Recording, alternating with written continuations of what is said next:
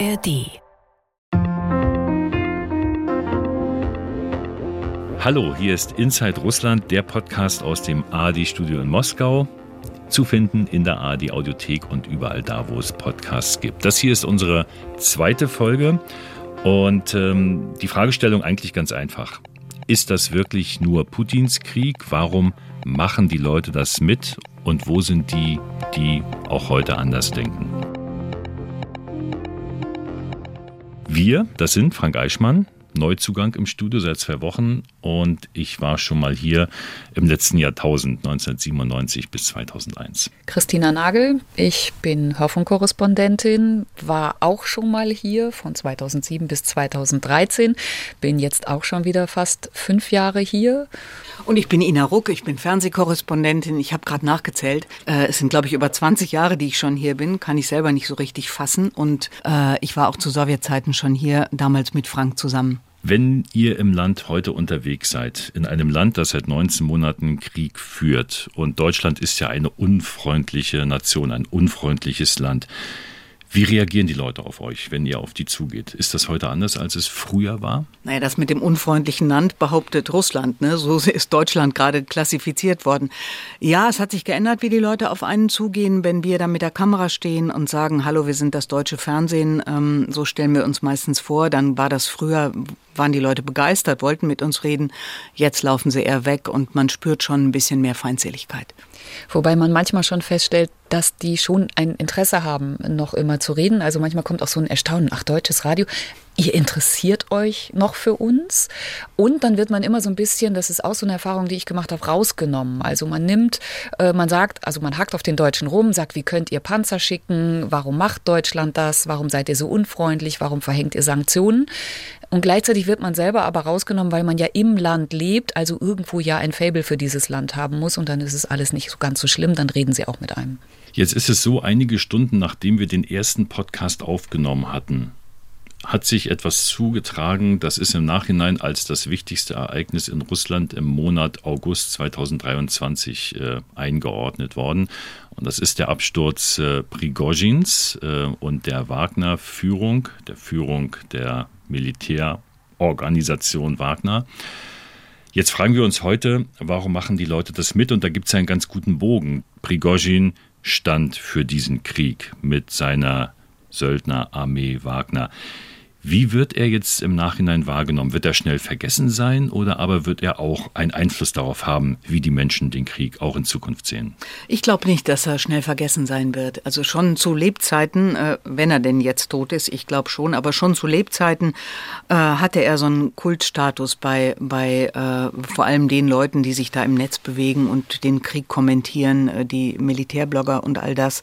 Und nach, ähm, äh, nach dem Flugzeugabsturz hat es ja dann Mahnmale gegeben, die immer noch stehen in mehreren russischen Städten. Ein sehr großes zum Beispiel in St. Petersburg, direkt vor seiner äh, Firmenzentrale. Also Mahnmal heißt so ein improvisiertes Ding von ein, ein, großer Berg von roten Nelken. Die Leute kommen immer mit zwei Blumen oder vier Blumen in der Hand. Das muss immer eine eine, eine gerade Zahl sein hier, wenn man zu einem Grab geht oder zu einer Gedenkstätte geht. Und wenn man da mit den Leuten redet, dann ist man relativ überrascht. So ist es uns gegangen. Äh, in St. Petersburg waren sehr viele junge Leute vor dieser Gedenkstätte und eine junge Frau äh, hat was gesagt, was mich total überrascht hat. Это был э, герой для нашей страны, как я считаю. Вселить в народ какую-то надежду, это могут немногие. Была такая ситуация, естественно, с Навальным, в него тоже много кто верил. Also das ist eine junge Frau, die mit ihrem Freund da ist, die, ich würde mal sagen, Anfang 20 und die sagt tatsächlich, dass äh, Prigozhin ein Held war, weil er diese äh, Söldnerarmee gegründet hat und dass er den Leuten Hoffnung gegeben hat. Und dann sagt sie was völlig Irres, sie sagt, er hat uns so Hoffnung gegeben wie damals Nawalny. Alexei Nawalny vielleicht noch mal kurz zur Erinnerung. Die meisten kennen ihn ja bei uns auch als Kreml-Kritiker, der mit Mühe und Not eine Novichok-Vergiftung überlebt hat, der in Deutschland behandelt worden ist, der hier im Land vor allen Dingen Furore damit gemacht hat, dass er Filme gemacht hat über die angehäuften Reichtümer der Eliten, über Korruption, über Filz. Und er hat eben auch vor Putin nicht Halt gemacht. Und das waren Filme, die sind wahnsinnig oft im Netz geklickt worden und angeguckt worden. Und er hat noch was getan. Er hat überall im Land Stäbe eingerichtet, die inzwischen auch als extremistisch verboten sind. Und die haben sich in Wahlkämpfe eingemischt, um ein Gegengewicht zu bilden zur Kreml-Partei Geeintes Russland. Also Nawalny war und ist jemand, der wirklich Massen mobilisieren konnte. Das hat ihn ausgezeichnet. Das war etwas, was die Opposition vorher nicht mehr geschafft hat. Er war so ein bisschen so eine Führungsfigur und die hat man jetzt einfach ruhig gestellt. Er ist inzwischen mehrfach verurteilt. Er sitzt äh, in Haft im Straflager und er ist inzwischen verurteilt zu insgesamt 19 Jahren. Und die, die Leute sind offenbar so ähm, auf der Suche nach Helden, dass sie selbst diese beiden Männer in einen Topf werfen. Ich fand das ganz interessant, obwohl ja Prigozhin für dieses Brutale steht, obwohl da selbst Leute einen Vorschlaghammer hingebracht haben an das Grab oder an diese Gedenkstätte. Beim Vorschlaghammer muss man einfach dazu sagen, das ist das Symbol, was sich die Wagner-Leute selbst gegeben haben. Es gibt ein Video, was damals für wahnsinnig Furore gesorgt hat, weil es einfach so erschreckend ist. Da wird ein Wagner-Kämpfer, der der als Verräter gebrandmarkt worden ist, hingerichtet und zwar erschlagen mit einem Vorschlaghammer. Man weiß bis heute nicht, ob das eine Scheinhinrichtung war, ob das was war, was als PR-Gag in Anführungszeichen gedacht war, um einfach nochmal das zu unterstreichen. Aber dieser Vorschlaghammer, der gilt jetzt immer so als das Symbol und zeigt halt einfach nochmal, wie brutal, wie unbarmherzig und ohne Gnade diese Wagner-Kämpfer eben im Kampf waren und gegen die Leute vorgehen. Und trotzdem hat er das Potenzial, ein Held zu sein. Und das Verrückte ist ja dann, Nawalny ist vielleicht mal ein Held gewesen, Prigozhin ist heute ein Held, aber kommt aus einer völlig anderen Ecke. Wie geht das zusammen? Ja, fragt man sich. Ne? Man fragt sich, warum Leute wirklich da Blumen hinbringen und so jemanden jetzt ehren. Äh, ich habe so ein bisschen den Eindruck, dass das so eine Art ähm, Suche ist, was die Leute da alle eint. Oder so eine Art, vielleicht ihnen selbst nicht bewusster Protest gegen, gegen die russische Führung. Niemand von den Leuten, die da an diesen Gedenkstätten stehen, würde sagen, ich bin gegen Putin. Aber die Tatsache, dass sie diesen Anti-Putin gut finden, zeigt ja, dass sie mit irgendwas unzufrieden sind. Ich finde das total interessant und ähm, äh, ich glaube, dass da noch viel, äh, das wird erforscht werden, da bin ich mir sicher. Das ist ein total interessantes Phänomen. Wobei ich mir nicht so sicher bin, ob es wirklich ein Anti-Putin ist. Dafür war er mir viel zu nah dran an Putin. Also ich frage mich dann, ob, ob der Protest nicht sich gegen was anderes richtet oder die Sympathie dafür, dass da einer war, der Strukturen kritisiert hat. Und da spielt es überhaupt keine Rolle, ob sie finden, dass der Krieg gegen die Ukraine, so zynisch das jetzt auch klingen mag in deutschen Ohren, eben nicht mit nicht mit mehr Härte geführt wird und nicht stringenter durchgeführt wird, denn dafür stand Prigozhin ja.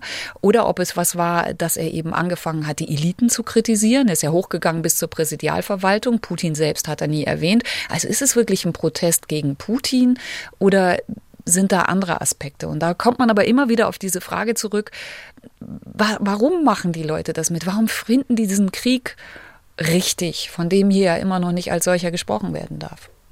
Ich meine aber genau das. Ich meine, ähm, äh, das ist kein bewusster Protest gegen Putin. Aber so ein Prigozhin im Kampfanzug, der da irgendwo bei den Soldaten steht und auf der anderen Seite so ein Putin in diesem Bunker, der da per Videoschalte mit den Leuten redet, auch wenn die Leute nicht sagen, wir finden das blöd, aber unbewusst, glaube ich, ist da sowas. Aber wenn wir jetzt in Moskau schauen auf diesen, was ist denn das, Prigozhin-Schrein, also das ist eine lange Reihe von Rosen, Bilder, da sind äh, Ikonen aufgebaut. Der Kreml ist nicht weit weg. Die Kremlmauer vielleicht 250 Meter. Warum, Ina, wird denn das dann geduldet auf der anderen Seite? Ähm, ich glaube, dass die das genau wissen im Kreml, dass man sehr vorsichtig mit diesen Leuten umgehen muss, die da jetzt Blumen hinbringen, sie nicht weiter erzürnen. Viele der Leute, wenn man die fragt, wie ist denn Prigozhin umgekommen, sagen, ja, da steckt irgendwie der Kreml hinter. Oder da war, das war schon klar, weil der die Armee kritisiert hat. Ne? Also da kommt nicht so direkt Putin, aber man hört das schon und ich glaube, glaube, der, der Kreml wird das jetzt zulassen, wird das so langsam ausfaden lassen vielleicht, weil man die Leute nicht weiter gegen sich aufbringen will. Ich glaube, das ist die Begründung. Ihr hört Inside Russland, den Podcast aus dem Studio Moskau. Wir fragen uns, warum machen die Leute das mit? Und wenn wir mal zurückgehen zum Beginn des Krieges, 24. Februar 2022, wie gesagt, vor über 18 Monaten. Wie hat es damals ausgesehen? Ich kann mir nicht vorstellen, dass es damals die Stimmung gab, die es heute gibt, sondern ich würde eher vermuten, Antikriegsproteste, Demonstration, breite Debatte. Wie war es? Es war eine ganz andere Stimmung. Zum einen waren alle geschockt, weil niemand damit gerechnet hat, dass das passiert, auch wenn es so viele Vorspiele gegeben hatte. Aber der Tag, an dem es passierte, also die Nacht, als er es verkündet hat, dass äh, man jetzt die militärische Spezialoperation beginnt, wie der Krieg ja hier immer noch genannt werden muss, da waren alle völlig geschockt und da hat es am Abend direkt gleich Demonstrationen gegeben. Das waren vor allen Dingen junge Leute, die auf die Straße gegangen sind, mit Schildern Nein zum Krieg, äh, Putin soll weg. Das war sehr klar. Die Staatsmacht hat natürlich reagiert, wie üblich, hat sehr viel Polizei auf die Straßen geschickt. Es hat sehr viele Festnahmen in den ersten Tagen gegeben. Das ging aber noch eine ganze Zeit weiter. Also wir haben noch mal versucht, so ein bisschen zu rekapitulieren. Also auch im März hat es immer noch überall im Land Proteste gegeben.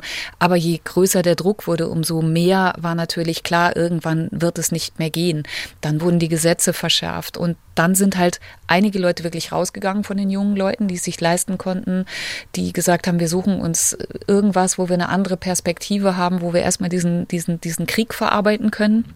Und es gab andere, die einfach dann gesagt haben, gut, wir wir können hier nicht mehr protestieren, weil es einfach eine Gefahr ist für unsere Sicherheit, für unsere Zukunft. Wir landen im Knast, das geht nicht mehr. Und die versuchen jetzt, die sind auch durchaus noch da, mit kleineren Aktionen irgendwelche Zeichen zu setzen gegen diesen Krieg. Aber so offene Proteste gibt es halt nicht mehr. Waren das Massenproteste? Mehrere tausend, auch mal was Größeres, aber nicht Massenproteste im ganzen Land. Wenn wir mal schauen, wie ist das heute? Es ist ja ohnehin ungerecht, von den Leuten zu sprechen, weil jeder steht irgendwie anders zum Krieg. Aber wenn man mal versucht, äh, mit dem Hubschrauber ganz nach oben zu fliegen und auf Russland zu schauen, dann gibt es da Umfragen recht aktuell vom Levada-Zentrum. Das ist nicht das staatliche, sondern ein unabhängiges Umfrageinstitut. Das muss sich seit 2016 ausländischer Agent nennen, weil die auch Aufträge aus dem Ausland angenommen haben, Umfragen gemacht haben und damit ausländische Gelder angenommen haben. Und die haben zum Vorgehen der russischen Armee in der Ukraine eine Zustimmung von 75 Prozent gefunden. 75 Prozent sind für diesen Krieg, mehr Männer als Frauen vor allem Menschen, die als Hauptinformationsquelle das Fernsehen angeben, da sind es 86 Prozent. In Moskau ist die Zustimmung größer als sonst im Land, interessanterweise 80 Prozent. Es gibt aber auch einen Widerspruch in dieser Umfrage. Wenn man nämlich fragt, sollen wir den Krieg weiterführen oder sollen wir Friedensgespräche führen, dann ist die Mehrheit für Friedensgespräche und nicht für die Fortsetzung des Krieges. Dennoch, diese breite Zustimmung in der Bevölkerung, Ina, Deckt sich das mit deinen Beobachtungen? Ich finde das immer ganz schwer, ähm, da was Allgemeines zu sagen. Und ich frage mich ehrlich gesagt auch, wie diese Umfragen, wie ähm, verlässlich die sind. Also wir sind hier in einem in einem Staat, wo es äh, im Zweifel dich ins Gefängnis bricht, bringt, wenn du was Falsches sagst. Und dann sollst du einem, einem Soziologen am Telefon möglicherweise sagen, wie du den Krieg findest. Also da äh, glaube ich mal, dass ein großer Teil entweder gar nicht antwortet. Da hatten wir doch neulich so eine Zahl gesehen. Ich glaube, nur fünf Prozent antworten bei diesen mhm. Fragen. Äh, und ein anderer Teil einfach was Falsches sagt. Und dann kommt dazu, dass die Leute ohnehin ungern über dieses Thema miteinander reden. Selbst in Familien wird das ausgespart. Ähm, ich habe hier auch äh, Bekannte, wo wirklich eine ganze Familie nicht mehr miteinander redet, weil, weil die eine Generation dafür und die andere Generation dagegen ist und man ähm, wenigstens die Feiertage noch, noch feiern will. Also ich finde, man muss da sehr vorsichtig sein mit diesen Umfragen. Mein Eindruck nach allem, was ich so äh, auf den Reisen erlebe, ist tatsächlich aber auch, die Mehrheit ist dafür. Äh, nur wie viele es in Wirklichkeit sind, da das ist schwierig zu sagen. Ich glaube, man muss auch nochmal über dieses Man ist dafür reden. Das hat ja eine unglaubliche Bandbreite an Interpretationsspielraum. Also was mir oft begegnet ist auf Reisen, ist, dass die Leute gegen den Krieg sind. Also dass sie einem, sobald man darüber spricht, gerade bei Älteren auch sofort die Tränen in den Augen hat, tränenerstickte Stimme. Eine Frau, können wir vielleicht gerade reinhören, ähm, die ist aus Wolgograd. Конечно, больно. Все больно. Если это кровь, ну это нельзя. Нельзя допустить этого. Вот. Я, конечно, за Путина. Э, ну, я считаю, что он очень правильно сделал, потому что это возродилось, этот фашизм возродился, он же никуда не делся. Und die sagt eben, wie schlimm dieser, dieser Krieg ist, wie schlimm sie das findet, dass wieder Blut vergossen wird. Und dann kommt aber, wie so oft bei diesen Menschen, mit denen man redet, so eine Kehrtwende, wo sie dann eben sagen, aber wir müssen das ja tun, weil da ist Blut geflossen. Äh, da wurden Leute im Donbass äh, ganz schwer misshandelt, die wurden getötet. Und deshalb müssen wir jetzt äh, da rein und diese Menschen retten. Wir müssen den Faschismus bekämpfen. Und gerade in Wolgograd ist das so ein Motiv, was ganz oft eine Rolle spielt, dass man eben sagt und hört, ähm, das, was unsere Großeltern damals in Stalingrad nicht geschafft haben, das müssen unsere Söhne und Kinder jetzt eben und unsere Enkel tun. Wir müssen den Faschismus ausrotten. Und damit wird dieser Krieg dann erklärt und damit wird eben für richtig gehalten, was Putin in der Ukraine veranstalten lässt. Ja, und das, was Christina gerade sagt, wie wir, wir, wir müssen ja kämpfen, das ist völlig verrückt. Das sagen ganz viele. Sie sagen, wir sind in diesen Krieg gezwungen worden. Und wenn man sich anguckt, äh, es gibt ja dieses neue Geschichtsbuch jetzt gerade, was für die Klassen 10 und 11 geschrieben wurde. In der Klasse 11 geht's schon, die geht, reicht die Geschichte bis zum April, Mai diesen Jahres. Das steht schon in dem Buch. Und da gibt's zum Beispiel eine, eine Übungsaufgabe für die Schüler. Es gehört zu dem Kapitel äh, der sogenannten Spezialoperation. Und da müssen Sie beantworten, durch welche Schritte wurde Russland gezwungen, die spezielle mit Militäroperation, die militärische Spezialoperation zu beginnen. Also so wird das den Kindern schon beigebracht und so wird das äh, hier den Leuten wirklich reingebimst, kann man schon fast sagen. Es sind Faschisten in der Ukraine. Wir mussten dort äh, kämpfen, weil es ging oh, darum, Leben zu retten. Es ging auch darum, unser Land zu retten. Unser Land sollte selbst angegriffen werden. Das äh, ist schon verrückt, dass das dann aber tatsächlich auch so verfängt bei den Leuten. Biolabore wurden eingebaut in der Ukraine von den Vereinigten Staaten. Sowas liest man da in genau. Buch. Ja, ja genau. und der, der NATO-Faktor. Die NATO breitet sich immer weiter aus und die NATO hat nichts anderes im Sinn, als Russland in die Knie zu zwingen. Auch so ein ganz beliebtes Motiv, womit dieser Krieg immer wieder begründet wird. Ich möchte euch trotzdem noch mal mit der Umfrage quälen, weil ich finde, da steht was Wichtiges drin, nämlich äh, je jünger die Befragten sind, desto geringer ist die Zustimmung zum Krieg. Also bei den 18- bis 24-Jährigen 63 Prozent, das wächst dann immer weiter hoch und bei den über 55-Jährigen sind es dann 82 Prozent. Die Fernsehzuschauer. Okay, das wäre jetzt äh, nicht meine Frage gewesen, aber kann sein, dass die tatsächlich mehr Fernseh. Äh, genau das ist die Frage. Kann ich daraus jetzt ableiten, es gibt so eine ähm, so eine Anti-Kriegsstimmung in der jüngeren Bevölkerung oder ist das dann wieder zu einfach, Christina? Es spielt, glaube ich, schon eine große Rolle. Wenn ich mhm. in erster Linie das Fernsehen angucke, die Staatsmedien angucke, dann kriege ich von früh bis spät wirklich reingehämmert, was es an offizieller Begründung für diesen Krieg gibt. Die Jüngeren, die viel in den sozialen Netzwerken unterwegs sind, die gucken auf ganz andere Kanäle. Da muss man inzwischen zwar auch vorsichtig sein, denn manchmal guckt einem auch in der Metro jemand über die Schulter und äh, sagt eben, oh, verpfeift einen dann möglicherweise, aber nichtsdestotrotz. Erklären, weil das hat tatsächlich zu einem Ermittlungsverfahren geführt, weil jemand in der Metro beim Nachbarn gesehen hat, dass der, glaube ich, ukrainischen Content auf dem Handy hatte. Und als der ausgestiegen ist, kam die Metropolizei und hat ihn festgenommen. Ja, also da muss man halt aufpassen, aber trotzdem wissen wir, dass viele Jüngere einfach diese Netzwerke nutzen. Ob die dann mehr in, also in welchen Kanälen die dann konkret unterwegs sind, schwer, schwer zu greifen, aber offensichtlich verändert das die Einstellung dazu. Aber was es halt nicht gibt hier, das sind echte Debatten darüber, was passiert. Das heißt, selbst wenn der Einzelne da steht und sagt, ich, ich lese das, ich sehe das und ich habe eine differenzierte Meinung, ähm, das ist nichts, worüber offen diskutiert wird. Und deshalb schlägt das dann aber auch nicht so durch. Und deshalb wissen wir eigentlich nicht wirklich und können nicht wirklich greifen, wer jetzt wirklich dafür ist, wer einfach glaubt, man muss das machen oder wer tatsächlich echt dagegen ist.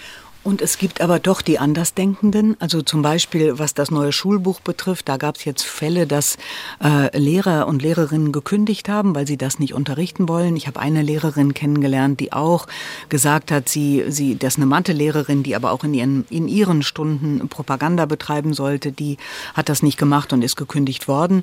Äh, es gibt die Leute. Ne? Das sind nicht viele, aber es gibt sie. Und man findet dann manchmal so Dinge wie zum Beispiel einen kleinen Buchladen in Moskau, äh, wo ich neulich war, wo dann Bücher im Regal stehen ähm, über die Hitlerzeit in Deutschland. Sebastian Haffner, das Buch über Hitler oder Hannah Arendt über, über Totalitarismus. Und die Buchhändlerin sagt dann, ja, die sind gerade sehr beliebt, ähm, die Gründe will ich mit Ihnen jetzt nicht besprechen und kneift ein Auge zu.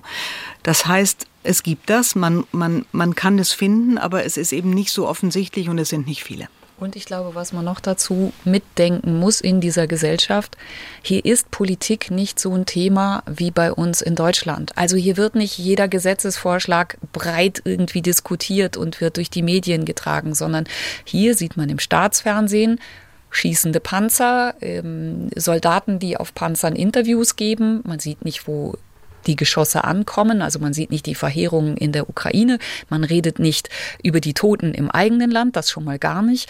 So, aber es ist eben nicht hier permanent ein Gesprächsthema am Küchentisch, am Abendbrottisch, irgendwo, das über Politik diskutiert wird. Politik ist was, das machen die da oben. Und deshalb kann und muss die Gesellschaft sich auch gar nicht so sehr damit auseinandersetzen, wie wir vielleicht erwarten würden, dass sie es tun sollte. Das heißt, es ist umgekehrt, dass die Jüngeren nicht für den Krieg sind, ist vielleicht sogar ein Zeichen, dass sie eher unpolitisch sind? Würde ich daraus jetzt auch nicht so rausziehen wollen, denn das schert wieder alle so über einen Kamm und die Leute sind halt sehr unterschiedlich gestrickt. Aber ähm, ja, wenn man so unterwegs ist in der, in der Stadt, gerade hier in Moskau und sieht, äh, also hier läuft das Leben ganz normal. Hier gehen die Leute auf Partys, hier sitzen die am Abend ähm, in der Bar und trinken ihren Cocktail und da redet man nicht über den Krieg. Vor einem muss der russische Präsident aber bei Kriegsbeginn ganz große Angst gehabt haben, und zwar vor dem Wirken der Soldatenmütter, die eine große Rolle gespielt haben bei früheren Kriegen, äh, beispielsweise auch im Land in Tschetschenien. Gibt es diese Soldatenmütter und ihren Protest noch? Wird er unterdrückt? Und vor allen Dingen, Ina, vielleicht kannst du ganz kurz nochmal die Geschichte der Soldatenmütter in zwei, drei Sätzen erzählen? Ja, das war eine Gruppe von, von Müttern, Ehefrauen von Soldaten äh, schon in der Sowjetzeit. Ende der Sowjetunion haben die sich gegründet, weil, weil es da so Brutalität äh, in der sowjetischen Armee vor allem gab. Das war ihr Hauptthema. Äh, und dann begann halt der erste Tschetschenienkrieg und da wurden sie richtig bekannt. Und sie haben dann in dieser Zeit auch beim zweiten Tschetschenienkrieg ganz wichtige Arbeit geleistet. Sie haben protestiert, kritisiert. Für uns Journalisten waren sie damals die wichtigste Quelle, weil weil, weil, weil wir über sie erfuhren, wie viel es wahrscheinlich Gefallene und, und Tote gibt in diesem Krieg. Das war ja auch damals nicht rauszufinden. Also die waren ein wichtiger Faktor, die waren super mutig und viele haben sich natürlich gefragt, gibt es Gibt es jetzt wieder solche Mütter? Die Mütter von damals sind, ich weiß gar nicht, ob die noch leben, aber gibt es die? Und es gab ganz kurze Proteste zu Beginn des Kriegs mal, aber man hört wenig. Diese eigentliche Organisation, die Soldatenmütter, die ist aufgelöst worden. Die gibt es nicht mehr. Äh, die war mal zwischendurch zum ausländischen Agenten erklärt, dann hat man das wieder weggenommen. Es gibt da noch irgendwas, aber die spielen keine Rolle mehr. Ich glaube, da spielen viele Aspekte eine Rolle. Das eine ist, dass äh, der Kreml sehr geschickt versucht hat, von Beginn an das Ganze zu kanalisieren, indem man A, den Tod vereinzelt hat, also indem man nie große Zahlen veröffentlicht hat, indem man versucht hat, mit den Familien direkt zu kommunizieren. Das heißt, da ist Geld angeboten worden. Mittlerweile sind die Summen exorbitant. Da wird mittlerweile angeboten, dass äh, die verbliebenen Kinder ähm, an die Hochschule gehen können, ohne Aufnahmegenehmigung, ähm, sondern dass es da eine Zukunftsperspektive gibt. Das hat dazu geführt, dass die Mütter und die Familien wenig darüber geredet haben. Er ist aber auch noch einen Schritt weiter gegangen. Er hat Soldatenmütter eingeladen, also Mütter von Soldaten, die gefallen sind. Und ähm, denen hat er äh, etwas gesagt, was, was, was einfach unfassbar zynisch klingt. У нас в ДТП погибает примерно 30 тысяч человек. От алкоголя примерно столько же. Некоторые ведь живут или не живут непонятно, и как уходят от, от водки там или еще от чего-то. А ваш сын жил. Его цель достигнута. Also er sagt, dass jährlich rund 30.000 Menschen durch Verkehrsunfälle sterben und nochmal ebenso viele durch Alkohol. Und da müsse man sich fragen, für was sie eigentlich gelebt hätten. Und der Mutter sagt er dann, dass ihr Sohn wirklich gelebt habe, quasi ein sinnvolles Leben gelebt habe, weil er ein hohes Ziel erreicht habe, nämlich fürs Vaterland zu sterben. Und für Putin scheint das das Normalste von der Welt zu sein. Da war überhaupt kein Mitgefühl zu sehen oder zu spüren. Das war eher so eine Aufforderung, jetzt doch bitte mal stolz zu sein. Und da sitzt man wirklich davor, hört sich das an und ist einfach sprachlos. Jetzt fällt mir auch gerade ein, dass zu Beginn des Krieges es ja mal sogar so einen Fernsehbericht gab in den Hauptnachrichten hier.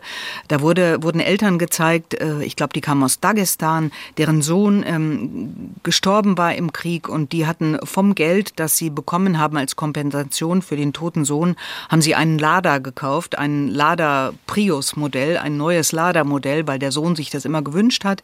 Und ähm, der Reporter berichtet dann ganz begeistert, dass die erste Autofahrt dieses Autos mit mit den Eltern natürlich zum Friedhof ging, um den Sohn diesen Wagen zu zeigen.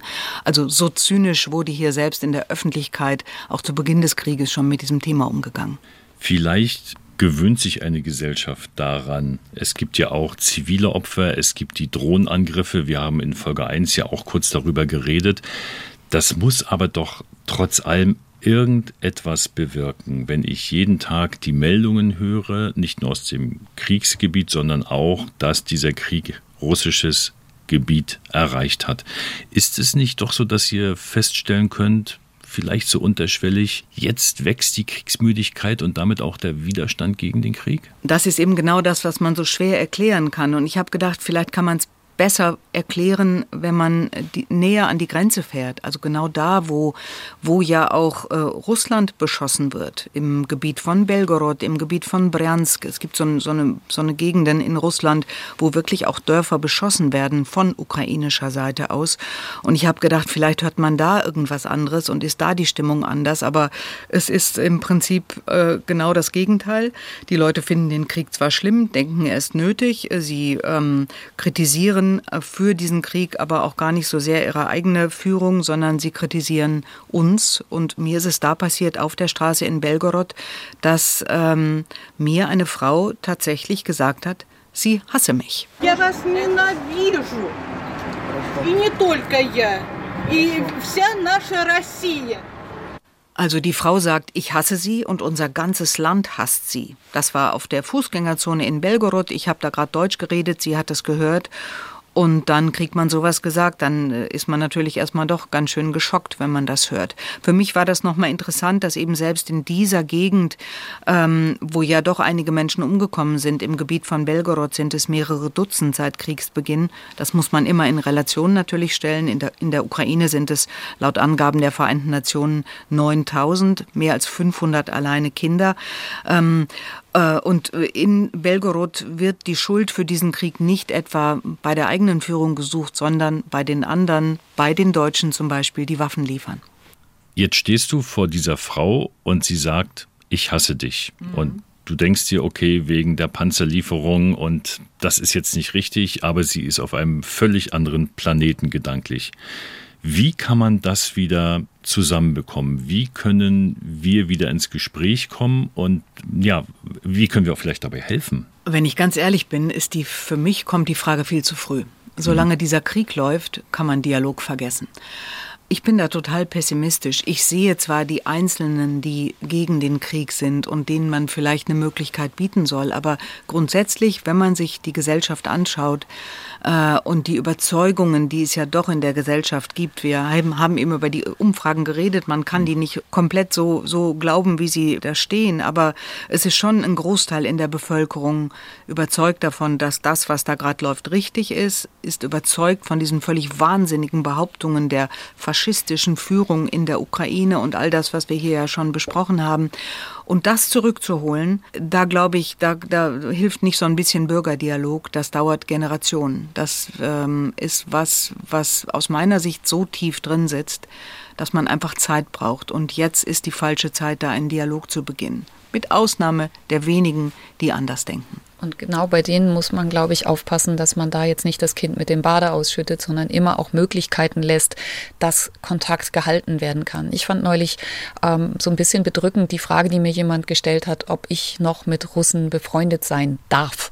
Ja, also auch das eine Folge äh, dieser ganzen Propaganda, ob, ob wir Deutsche noch Freundschaften haben dürfen. Ob es uns verboten worden ist vom eigenen Staat oder vom eigenen Staat oder ob es eben ähm, nicht mehr vertretbar ist, mit Russen befreundet zu sein. Und da kommen wir in einen Bereich rein, mit dem wir auch immer wieder zu tun haben. Und ich glaube, da muss man sehr aufpassen, dass man nicht bei all der Kritik, die kommen muss und bei all dem, was auch politisch gemacht wird, nicht alle über einen Kamm schert, sondern immer Möglichkeiten auch lässt. Also dass man nicht, wenn man jetzt ans äh, Verhältnis denkt, dass man nicht einfach nur irgendwas kappt und am Ende auch noch die Wurzeln kappt, weil dann ist nichts mehr übrig. Dann gibt es auch nichts mehr, wo man irgendwann mal zu einem späteren Zeitpunkt was aufbauen kann. Da muss man, finde ich, schon auch aufpassen. Vielleicht so, wie man das im privaten Bereich macht, fällt mir jetzt gerade spontan ein. Ich habe eine äh, Freundin, mit der gar nichts mehr geht, die komplett auf der anderen Seite ist. Und wir haben ähm, quasi alles runtergefahren an Freundschaft, was da mal war. Das, das äh, ist relativ schmerzhaft, aber wir gratulieren uns noch zu Geburtstagen, besuchen uns bei äh, irgendwelchen Feiertagen und machen so ein äh, viele Grüße, schönes Wetter-Chat. Einfach lassen es irgendwie ganz auf ganz kleiner Flamme köcheln und hoffen, dass es irgendwann wieder geht. Aber anders sehe ich keine Möglichkeit im Moment. Also jetzt einen Dialog wirklich anschmeißen ich wüsste nicht, wie das gehen soll. Das lässt uns zurück mit dem Fazit, es ist nicht Putins Krieg, es ist auch ein Krieg der Leute hier im Land, die ihn aus ganz verschiedenen Gründen mitmachen und das wird sich in den nächsten Monaten vermutlich auch nicht ändern. Es gibt übrigens noch eine Umfrage, äh, die ist ganz aktuell vom Levada-Institut. Und zwar ist da gefragt worden, wie lange wird der Krieg noch dauern? Und man muss sagen, je länger er dauert, desto länger wird auch der Zeitraum der Erwartung, wie lange es noch weitergeht. Inzwischen sagt die Mehrheit weit über das Jahr 2024 hinaus.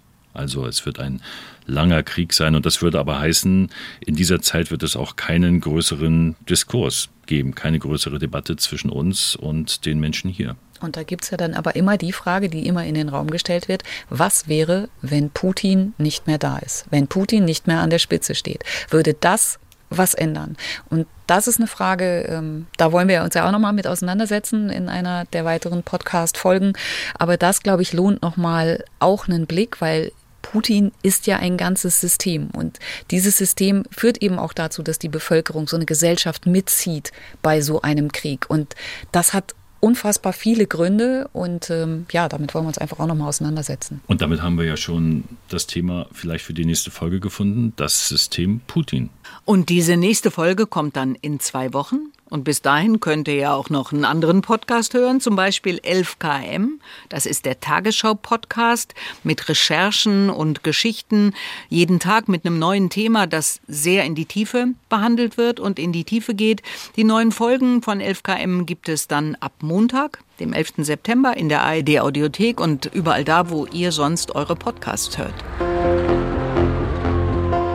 Dies war die zweite Folge des Weltspiegel Podcasts Inside Russland aus dem ARD-Studio in Moskau mit Christina Nagel, mit Ina Ruck und mit Frank Eichmann. Wenn euch der Podcast gefallen hat, dann freuen wir uns, wenn ihr ihn abonniert oder ihr schreibt uns. Weltspiegel.digital.ard.de ist die Mailadresse weltspiegel.digital.ard.de. Redaktion hatten Nicole Riperda und Heribert Roth. Der Redaktionsschluss für diese Folge war Montag, der 4. September.